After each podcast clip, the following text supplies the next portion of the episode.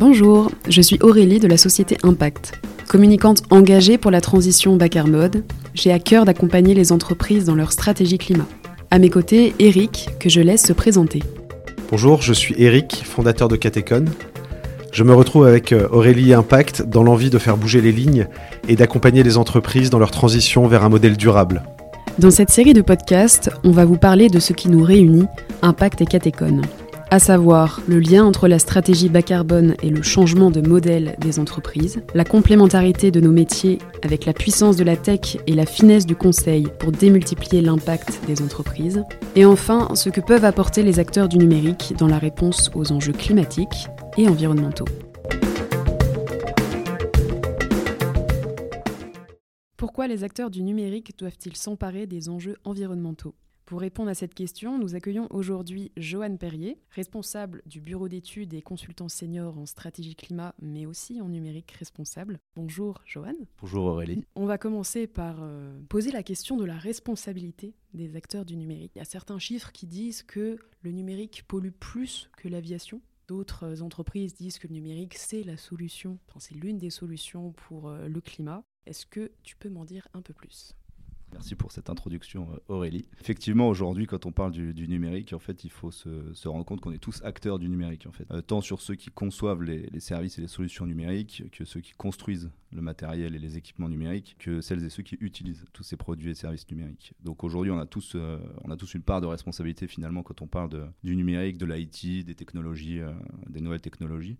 Aujourd'hui, du coup, il faut, savoir dans quel cas on se positionne. Euh, nous, dans nos activités, aujourd'hui, on parle principalement à des DSI, donc des, directions et des directeurs systèmes d'information. On s'adresse aussi à des entreprises de la tech, voilà, qui développent, qui conçoivent, qui, euh, fabriquent euh, des, produits et services numériques, et également des acteurs qui vont faire l'intermédiaire entre les utilisateurs finaux et ceux qui fabriquent et conçoivent toute cette, toute cette chaîne, on va dire, du numérique. Donc aujourd'hui, on va dire en tant qu'acteur de, toute cette, de tout cet écosystème, de tout ce secteur. Euh, la responsabilité est assez large, puisqu'on va, parler des différents types d'impacts que, représente le secteur. En ce moment, on parle beaucoup de climat, d'empreinte carbone et, euh, de tout ce qui va avec. le numérique, en fait, il adresse, on, retrouve un impact dans tous les types d'impacts, qu'ils soient environnementaux. Donc, quand on parle environnemental, ça inclut le climat, mais pas que. ça inclut l'empreinte eau, ça inclut la dépendance en ressources matérielles, en ressources donc non renouvelables, en ressources fossiles, euh, mais on a également tous les impacts sociétaux, tout ce qui est impacts sociétaux, sociaux et les impacts sanitaires.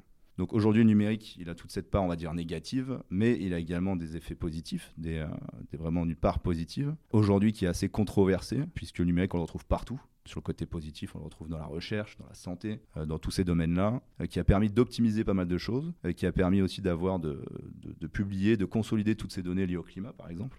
Euh, mais aujourd'hui, on se retrouve face à des effets rebonds qui viennent compenser, voire annuler euh, l'ensemble de ces, euh, de, ces, de ces impacts positifs, de ces, vraiment de ces choses positives sur, qu'on peut adresser dans tous les secteurs, hein, puisque le numérique va, va, toucher tous les secteurs de l'économie et tous les pans de, de, nos vies, en fait, hein, aussi en tant qu'utilisateurs et citoyens. Donc aujourd'hui, la question, voilà, c'est cette responsabilité. On va un peu rentrer dans le détail des, euh, de, l'impact carbone, vraiment de l'empreinte carbone du numérique. Euh, on parlera aussi des autres types d'impact, euh, mais aujourd'hui, la responsabilité, elle est partout. Et, je pense qu'Eric aussi a pu le constater dans ses années d'expérience, justement pas que climat. je pense qu'il y a aussi d'autres d'autres aspects où il a pu, il a pu toucher du doigt toutes ces, tous ces sujets. Alors c'est vrai que nous, on est moins spécialisés et on adresse moins de spécialistes IT ou, ou digitaux dans, nos clients. On est plutôt dans des, euh, on travaille plutôt avec des PME, des ETI, euh, de l'industrie, du service un petit peu aussi, quelques associations également. Donc là, on est plus sur un secteur social, médico-social. Euh, il y a une constante, hein, c'est, vous l'avez dit, c'est le, numérique est partout. En fait, on en a besoin pour tout, que ce soit pour la gestion des flux entrants, les médicaments, le matériel, les matières pour le pilotage des machines, machines-outils. On s'en sert également, même sur la partie managériale, avec un usage des smartphones qui, deviennent finalement des, des, des terminaux ou qui sont aujourd'hui plus des ordinateurs que, des téléphones. Et surtout, moi, ce qui me marque, c'est que euh, quasiment à chaque fois qu'on pousse la porte d'un client ou d'un prospect, ils se posent la question de leur empreinte numérique en se disant mais est-ce que vous pouvez nous dire exactement si c'est lourd ou si c'est pas lourd? Est-ce que euh, moi j'ai vraiment envie de mettre le focus là-dessus, mais il faut que j'ai des métriques qui soient assez claires? Il se pose très souvent d'ailleurs la question de l'empreinte numérique sous l'angle du carbone euh, et du carbone seul. Merci d'avoir parlé de l'eau parce que enfin, je crois que c'est un, vrai sujet aussi dans cette industrie-là. Et, et aujourd'hui, nous, bah, la réponse qu'on leur adresse, c'est des réponses extrêmement, extrêmement Mais c'est vrai que se pose la question finalement du matériel, se pose la question de l'usage, se pose la question de la façon dont on s'en sert, se pose la question aussi de, de, l'importance qu'on lui accorde dans le projet d'entreprise. Il y a énormément d'enjeux liés en fait au, quotidien sur lesquels euh, bah, avoir des réponses parfois un peu claires euh, pas si simple que ça. Est-ce que euh, vous avez des ordres de grandeur pour justement donner une réponse aux clients, pour savoir un petit peu quelle est dans le numérique la partie qui émet le plus? Est-ce que c'est l'usage? Est-ce que c'est la fabrication? Voilà, on savoir un peu plus sur euh, l'impact du numérique avec des ordres de grandeur. Alors quand on parle des émissions mondiales, euh, de, des émissions mondiales de carbone, enfin de gaz à effet de serre du numérique, euh, on est plutôt aux alentours aujourd'hui entre 3 et 4 des émissions mondiales pour le secteur numérique quand on parle de ces émissions mondiales, on parle surtout du matériel en fait. Hein. Donc c'est surtout voilà, les équipements utilisateurs, les infrastructures réseau, les data centers avec les serveurs qui sont derrière, etc. Donc on a aujourd'hui des études qui vont assez loin sur euh, les typologies de matériel qui sont, euh, évaluées. On a notamment euh, des études assez précises grâce à, la base NegaOctet qui a permis d'aller finement dans l'impact de ces, types de matériel et qui ensuite, cette base-là, ce référentiel-là, a permis notamment d'alimenter les études ADEME-ARCEP pour les plus récentes, pour évaluer l'empreinte à date et pour voir, pour faire de la prospective sur les années, les années futures, donc d'ici 2030, 2050, en fonction euh, des bonnes pratiques et des scénarios dans lesquels on se situe. Est-ce qu'on est, dans des scénarios d'éco-conception, des scénarios de sobriété, euh, des paris réparateurs? Voilà, il y a différents types de scénarios que, que l'ADEME et l'ARCEP ont évalués. Et on a aussi l'empreinte en 2020 qui a été évaluée par l'ADEME et l'ARCEP. Et cette empreinte, elle nous dit qu'on a à peu près 80% de l'empreinte carbone qui est sur la partie équipement utilisateur. Et on a le reste qui est sur la partie réseau et la partie data center.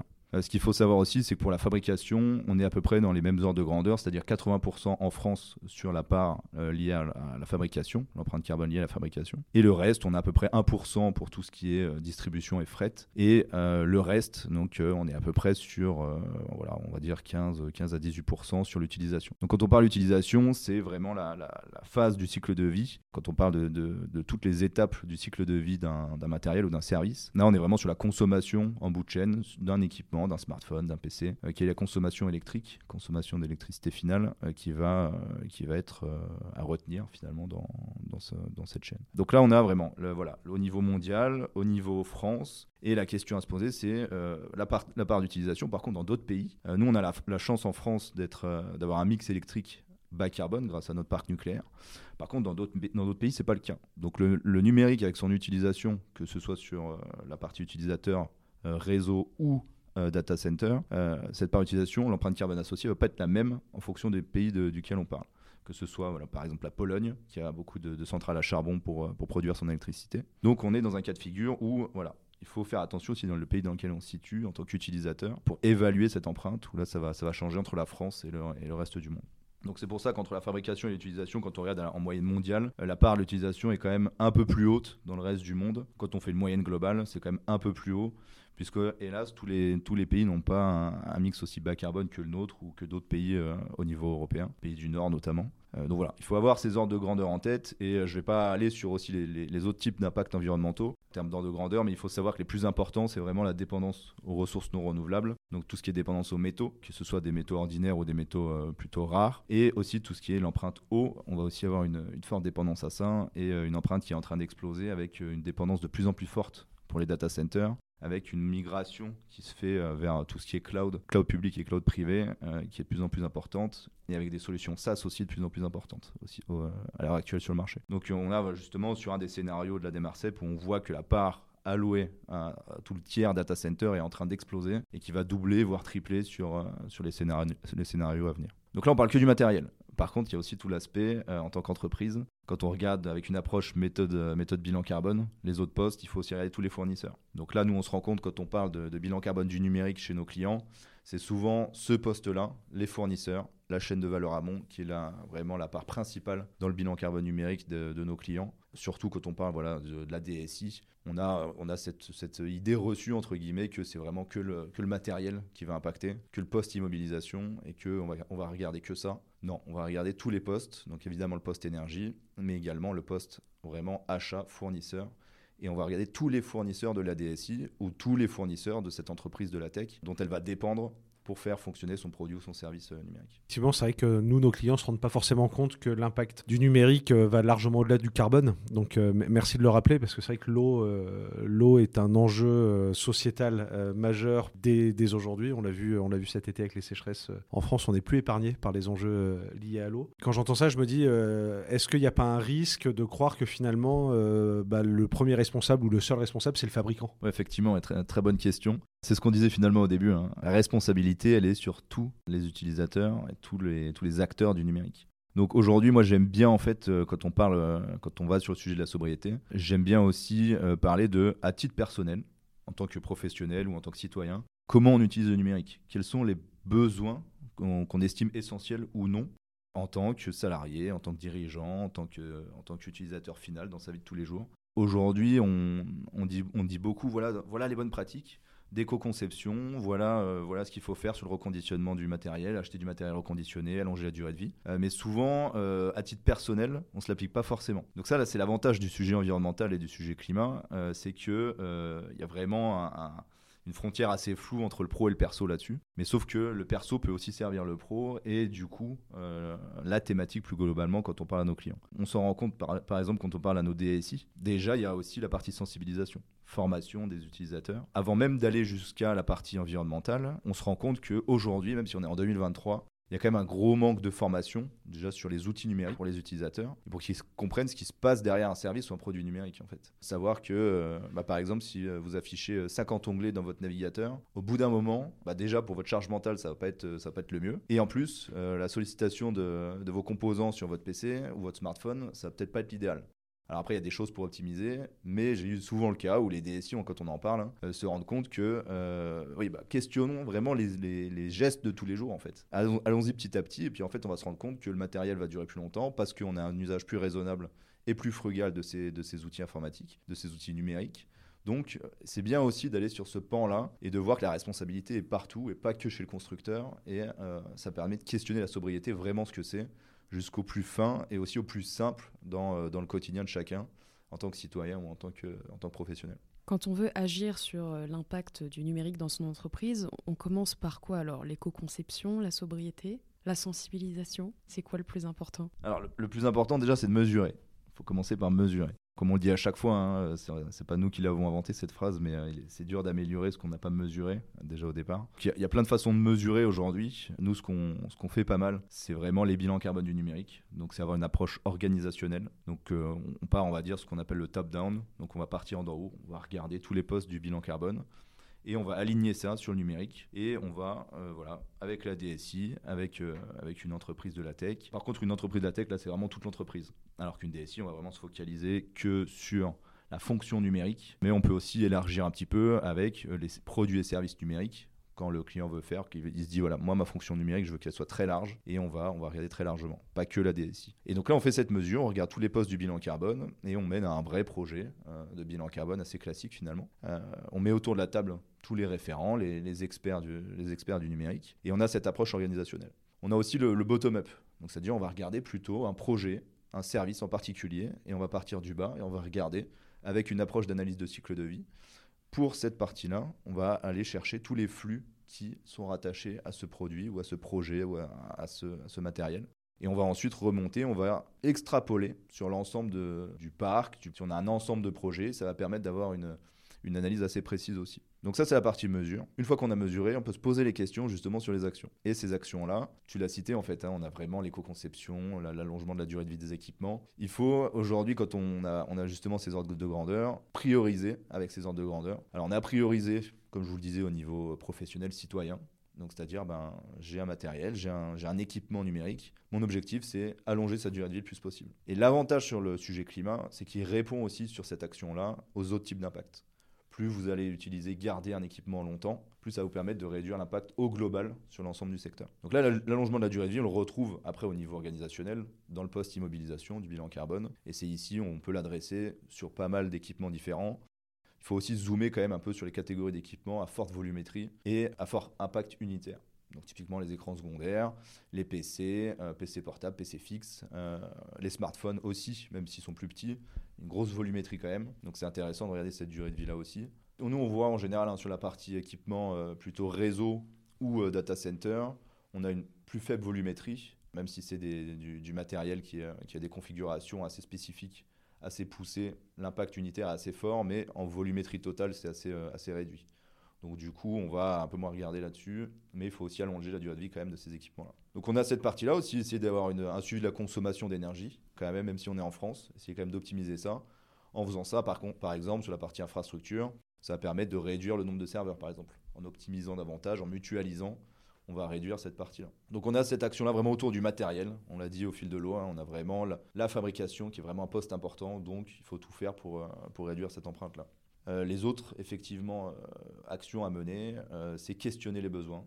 Donc avec l'éco-conception, dès le départ, dès l'amont, questionner le besoin utilisateur, vraiment au niveau le plus métier possible en fait. Hein.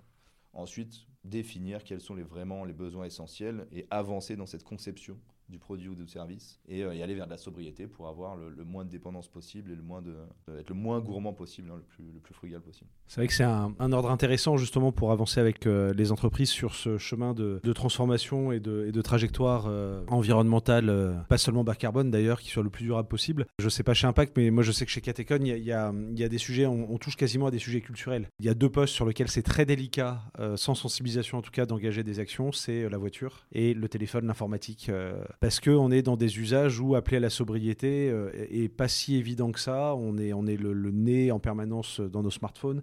Euh, il y a un, sentiment de liberté, il y a un sentiment aussi individuel, c'est un droit, il y a l'information, il y a tout un tas de choses comme ça. Nous, on, mène une réflexion depuis un an sur euh, une logique un petit peu low-tech, savoir comment est-ce que j'équipe mes collaborateurs de ce dont ils ont réellement besoin. Euh, on est dans l'éco-conception, euh, mais, pousser le, plus loin possible. Et, c'est compliqué de le faire passer dans une logique finalement de sobriété, parce que ça peut être aussi vécu comme ah bah en fait, vous voulez absolument qu'on soit tellement performant et tellement productif qu'il n'y ait rien qui nous empêche parfois de nous distraire. Et donc, bah, on va avoir un, un œuf touche et puis, et puis une console sur laquelle il n'y aura que trois boutons et pas d'ordinateur et pas de choses comme ça. Et donc, moi, je trouve en tout cas qu'il y, a une démarche culturelle à mener euh, finalement qui est de questionner et l'entreprise et les personnes sur leur usage. Qu'est-ce que j'en fais? Comment je me comporte au quotidien? Euh, C'est des gestes qui sont euh, très compliqués à poser parfois. Hein, et, je pense que l'étape de sensibilisation, elle est, est essentielle et surtout elle doit être renouvelée, renouvelée, renouvelée sur ce sujet-là. Ouais, je, suis, vraiment, vraiment d'accord avec ça sur vraiment la notion de sensibilisation et le fait de. Aujourd'hui, on a, on a un numérique qui fait rêver qui, propose des choses incroyables. Et, euh, et, comme on le voit dans la bande dessinée de, Jean-Marc Jancovici, hein, on est devenus tous des Iron Man, hein, clairement. Et aujourd'hui, c'est vraiment la capacité à travers cette sensibilisation et eh ben, à vendre aussi quelque chose, finalement, à proposer un projet qui donne envie. Et souvent, on parle de sobriété autour de nous, alors pas forcément aux gens les plus experts, ou euh, nous, on, baigne dedans, mais pas forcément tous ceux ou, celles autour de nous. Euh, donc, il faut trouver un moyen de, vendre ce projet, de, proposer ce projet de sobriété qui fasse autant rêver, en fait, même sur le numérique ou tous les secteurs, hein, qui fasse autant rêver que, euh, ce qui a été proposé par le marketing ces 30, 40, 50 dernières années, en fait. Donc, il va falloir se poser la question de bah, comment euh, renouer avec le vivant, se reconnecter au réel pour bah, se dire bah, ça c'est peut-être plus nécessaire que 3 heures de Netflix par jour et, 6 euh, heures de Teams euh, en virtuel tous les jours en fait.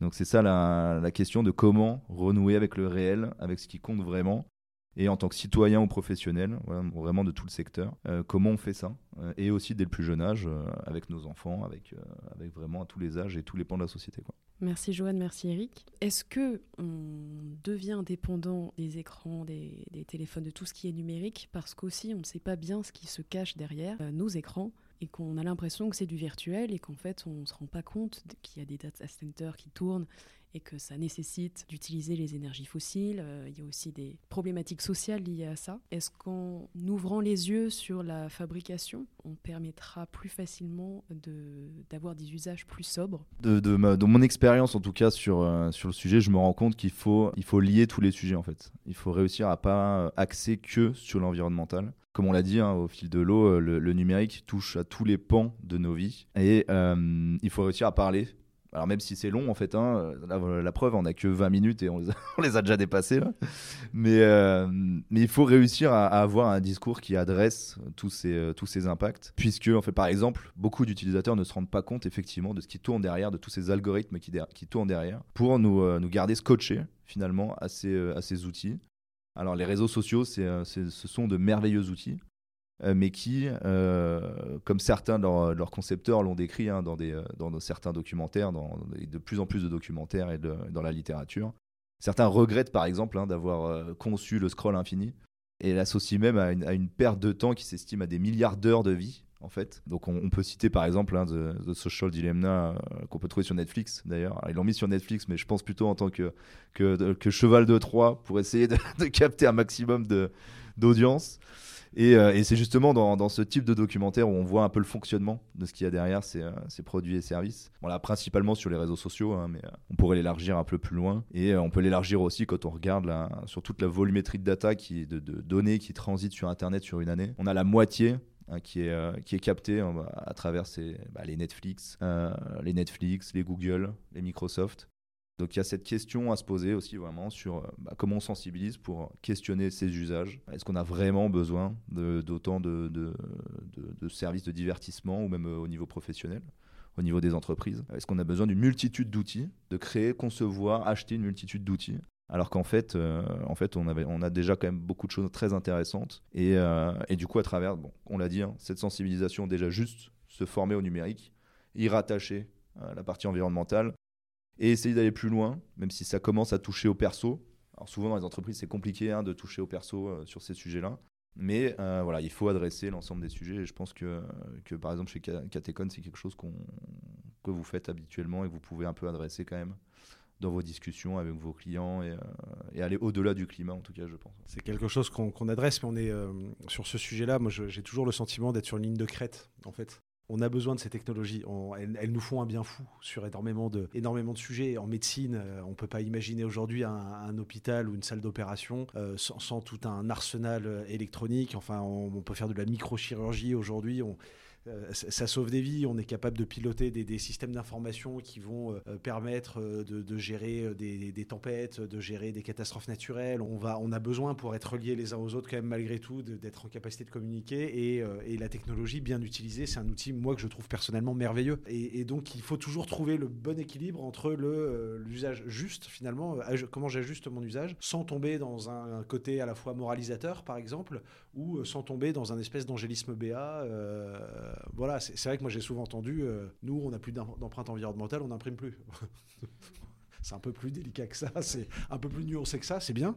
C'est bien, c'est bien d'utiliser moins de papier, mais attention quand même, si vous changez d'ordinateur tous les 4 mois, euh, euh, peut-être qu'il vaut mieux revenir à la ramette et, prolonger la durée de vie, effectivement. Ensuite, il y a un usage perso. moi, c'est moi la difficulté, elle est là, et je me suis amusé à expérimenter depuis 3 semaines, moi, un geste très simple. J'avais un téléphone avec double SIM, numéro perso, numéro pro. Et depuis trois semaines, sur le numéro pro, je suis passé un petit neuf touches, là, sans Internet. Et donc, le soir, quand je rentre chez moi, je reste, je laisse mon téléphone euh, pro au bureau. Comme ça, je peux être joignable si mon train a du retard, s'il y a un souci pour euh, mon épouse et mes enfants. Et euh, je me suis rendu compte que c'était plus dur pour moi de renoncer à cet écran-là dans le train et le soir que quand j'ai arrêté de fumer il y a 20 ans vraiment, j'avais les mains qui tremblaient un petit peu, tout ça. Donc je me dis, effectivement, on a quand même une forme d'accoutumance à ces outils numériques dont on, on, réalise peut-être pas la, profondeur. Et je pense que l'ajustement, il n'est pas dans une méfiance euh, vis-à-vis de, la techno, euh, finalement il est dans euh, un requestionnement de nos usages. Et à mon avis, ouais, la réponse, euh, c'est la sobriété. Donc en entreprise, la sobriété, c'est évident. Hein. c'est je rallonge la durée de vie. Euh, sur les portables qui font que de la bureautique, je ne suis pas obligé de changer tous les deux ans. Tous les 5, 6, 7, 8 ans, pour certains, ça, va largement. et même rajouter un an, deux ans, il y a beaucoup de boîtes, les téléphones sont même pas, sont même pas amortis puisque c'est changé tous les ans. Non, on va essayer d'embarquer les collaborateurs vers un usage un peu différent. Mais il y a vraiment, enfin moi je trouve la difficulté là-dessus, c'est ça, réaliser effectivement ce qu'il y a derrière mais surtout réaliser la façon dont moi, personnellement, je m'en sers. Parce que euh, le dernier point, c'est je peux remettre, moi, en tant que citoyen, euh, la responsabilité sur mon entreprise. Et puis, moi, en tant que chef d'entreprise, euh, je peux dire à mes gars, bah non, mais c'est vous qui les utilisez, donc c'est à vous de vous discipliner. Et comment est-ce qu'on arrive à trouver ça Le carbone est une super porte d'entrée, ça, c'est une évidence. Le L'eau, moi, je pense qu'il faut, là, pour le coup, il faut adresser euh, le numérique de façon transverse. Et il y a, euh, au niveau social, sociétal, ça, c'est un impact qui est difficile à mesurer. C'est hyper dur, mais euh, le rapport aux autres, finalement, parce que quand on a le nez dans son écran, on est moins ouvert à la rencontre. Alors, dans le train, tout ça, bah, on n'a pas envie de rencontrer, ça se respecte. En revanche, dans nos équipes, dans les restaurants d'entreprise, moi, je suis toujours marqué de voir toutes ces personnes qui sont le nez dans, dans leur téléphone, alors que c'est le moment de convivialité de la journée, quoi. Donc voilà, c'est peut-être réinterroger ça. Et là, euh, là, je pense que nous, avec nos bureaux d'études, avec euh, nos missions de conseil, bon, on a un rôle à jouer, mais, mais on relève quasiment de la sociologie et c'est compliqué. C'est un sujet qui est hyper compliqué.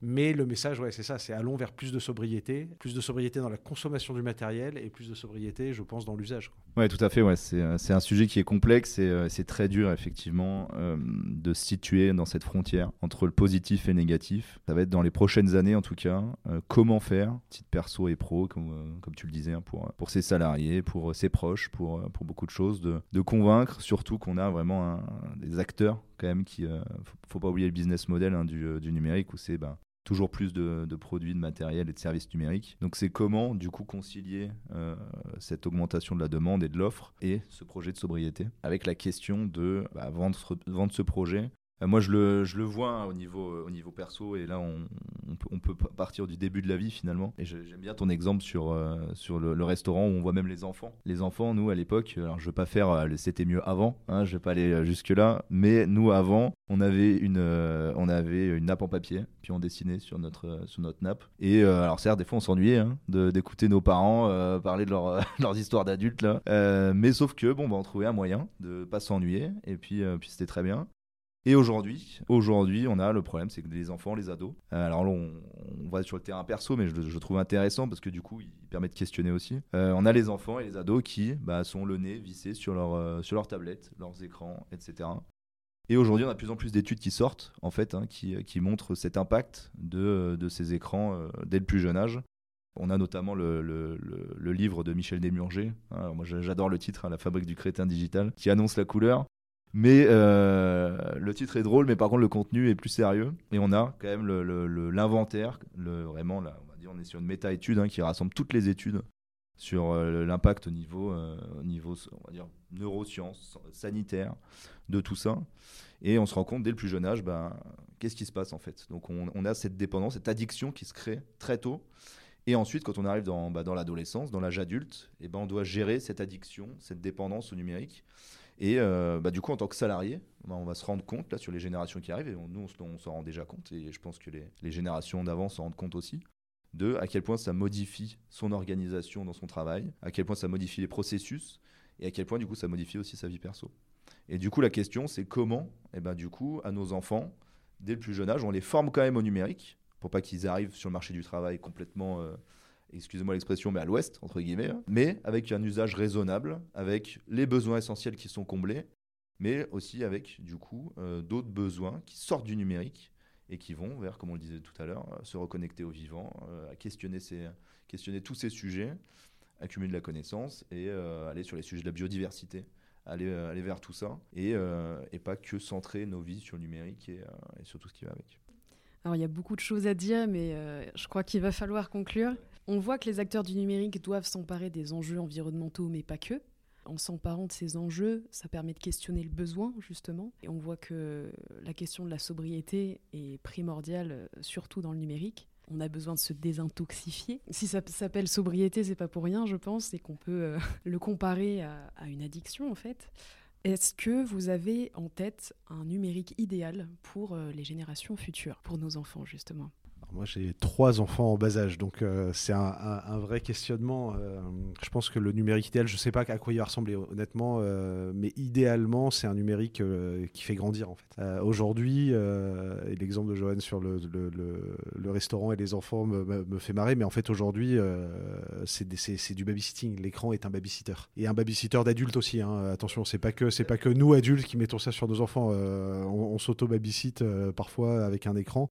Et, je pense que le, numérique euh, idéal, c'est un numérique qui, effectivement, dans la conception, euh, est, euh, pensé dans le cadre des limites planétaires et pensé avec une sobriété de matières premières, où donc effectivement on réutilise et on utilise plus longtemps. Ça, c'est sur la partie fabrication, sur la partie matérielle. Euh, donc il y a de la recherche, il y a forcément de la recherche et de l'innovation, parce que je suis persuadé qu'il existe des solutions alternatives qui sont moins euh, consommatrices de métaux rares, par exemple, sur la partie processeur, et qu'on pourra finir par trouver ça. Après, je pense qu'à l'usage, c'est hyper compliqué euh, de, répondre à ça. Moi, je, suis terrifié sur certains aspects par l'accès que, mes enfants vont avoir sur tout un tas de contenus où je serais content qu'ils n'y accèdent pas. Mais en même temps, c'est aussi un accès à la connaissance, c'est aussi un accès à des technologies. Il y a une excitation, moi je suis hyper excité aujourd'hui par l'intelligence artificielle qui existe pourtant depuis un demi-siècle. Hein. Mais là, on est en train de franchir une étape, bah, vu de l'extérieur, je trouve ça assez, enfin vraiment excitant, de me dire, tiens, on va pouvoir gagner du temps sur plein de trucs et en même temps, on, ouvre des boîtes de Pandore. donc, c'est ça, c'est un numérique. En fait, le, seul numérique de demain qui est web, c'est un numérique qui est vraiment responsable. Donc, c'est un numérique qui est au service de la personne et pas l'inverse, finalement. C'est peut-être un peu bateau hein, de dire ça, mais quelque part, bah, nous, en apportant à nos clients des solutions numériques aussi, il faut qu'on prêche un peu parfois contre notre paroisse parce que il va falloir expliquer à nos clients que, que bah, le numérique reste un outil, c'est-à-dire un outil au service du, projet de l'entreprise, un outil au service du développement euh, de la personne humaine dans, son intégralité. Et nous, on est des êtres de rencontre, hein, on n'est pas des êtres d'écran. De, L'être humain, il est fait pour euh, être en société euh, en vrai, quoi, pas, pas par écran interposé, pas avec des avatars. Donc voilà, c'est, mais c'est hyper dur comme question, donc il faut qu'il soit responsable. Quoi, Et puis c'est très dur de rebondir là-dessus et de conclure là-dessus. Ouais, merci. on va essayer par repartir sur des minutes. alors oui, alors, je vais euh, rebondir sur, ouais, sur le, et finir. je vais essayer de finir là-dessus sur la notion d'outil. J'aime bien, j'aime bien la notion parce que souvent on, oublie quand même que l'outil, comme tu le disais, hein, il est censé servir à l'homme et c'est pas l'homme qui, qui, doit servir l'outil. Et, euh, et, actuellement, on est quand même sur, euh, on est quand même sur une tendance de, bah, de la deuxième proposition. Il sert beaucoup de choses, mais on se rend compte quand même que la tendance est en train de s'inverser. Alors il y a de belles promesses, effectivement, euh, mais le numérique, moi que j'imagine, euh, c'est un numérique euh, qui respecte un petit peu tous ces engagements-là, que, l'homme, que l'homme, que vraiment il définit. C'est lui qui définit quels sont ses, quels sont ses critères, quelles sont ben, ses limites. Parce que si on ne définit pas de limites, eh ben, c'est ce qui se passe avec les limites planétaires, on le voit très bien. Donc là, c'est la même chose quand on zoome sur un secteur, quand on zoome sur un outil il faut être en mesure de fixer ses limites. Alors il y en a qui vont, piquer un peu, mais si on ne le fait pas en amont, c'est le climat et l'environnement, c'est la planète qui va, se charger elle-même de nous les fixer les limites. Donc soit on continue de bénéficier de ces merveilleux usages, mais de manière plus raisonnée. Justement, est-ce que euh, l'intelligence artificielle, est-ce que c'est pas une nouvelle promesse vers, euh, vers de nouveaux usages, alors qu'en fait, on a eu ces mêmes promesses avec le numérique, avec Internet, avec les smartphones, avec, euh, avec tout ça? Donc il faut vraiment se questionner là-dessus et donc du coup imaginer un numérique. Alors aujourd'hui, il y a, y a de, tout l'écosystème en train de l'imaginer. Donc c'est, mais effectivement, déjà personnellement, l'imaginer pour soi et essayer de bah, d'adapter en fonction de comme on l'a dit, comment on mesure ses besoins en tant qu'entreprise, en tant que citoyen, en tant que salarié, euh, mesurer ses besoins et se poser les, bonnes questions. Et en faisant ça, on aura ce numérique adapté à chacun. Et encore tous les jours, hein, euh, moi il y a des outils je, vais conclure sur cet exemple hein, où le numérique peut être très bien pour organiser son travail, euh, j'ai 33 ans, euh, j'ai aussi deux enfants en, bas âge et je découvre encore des fonctionnalités sur Outlook, euh, je l'avoue, hein, mais très poussées que j'ai mis 10 minutes à trouver pour un besoin en particulier. Mais Outlook, pour l'organisation de mon travail, répondait à ce besoin et j'ai pas eu besoin d'ajouter un nouvel outil, un de plus. En fait, en cherchant un peu, en se posant les bonnes questions, quel est mon besoin, on se rend compte qu'on a déjà ce qu'il faut en fait et que parfois il n'y a pas besoin de développer plus, d'aller acheter autre chose, de, de prendre un nouvel équipement, voilà. Donc je vais euh, finir sur cet exemple-là, ou euh, sur, sur, le questionnement et, euh, effectivement imaginer un, numérique adapté à chacun et, à chaque entreprise. Merci pour vos réponses constructives, vos petites anecdotes et votre expertise également. À bientôt.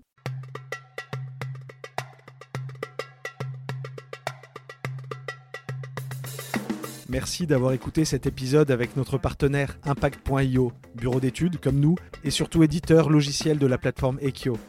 C'était un vrai plaisir d'échanger ensemble sur les problématiques du marché, du carbone, et sur celles de nos clients.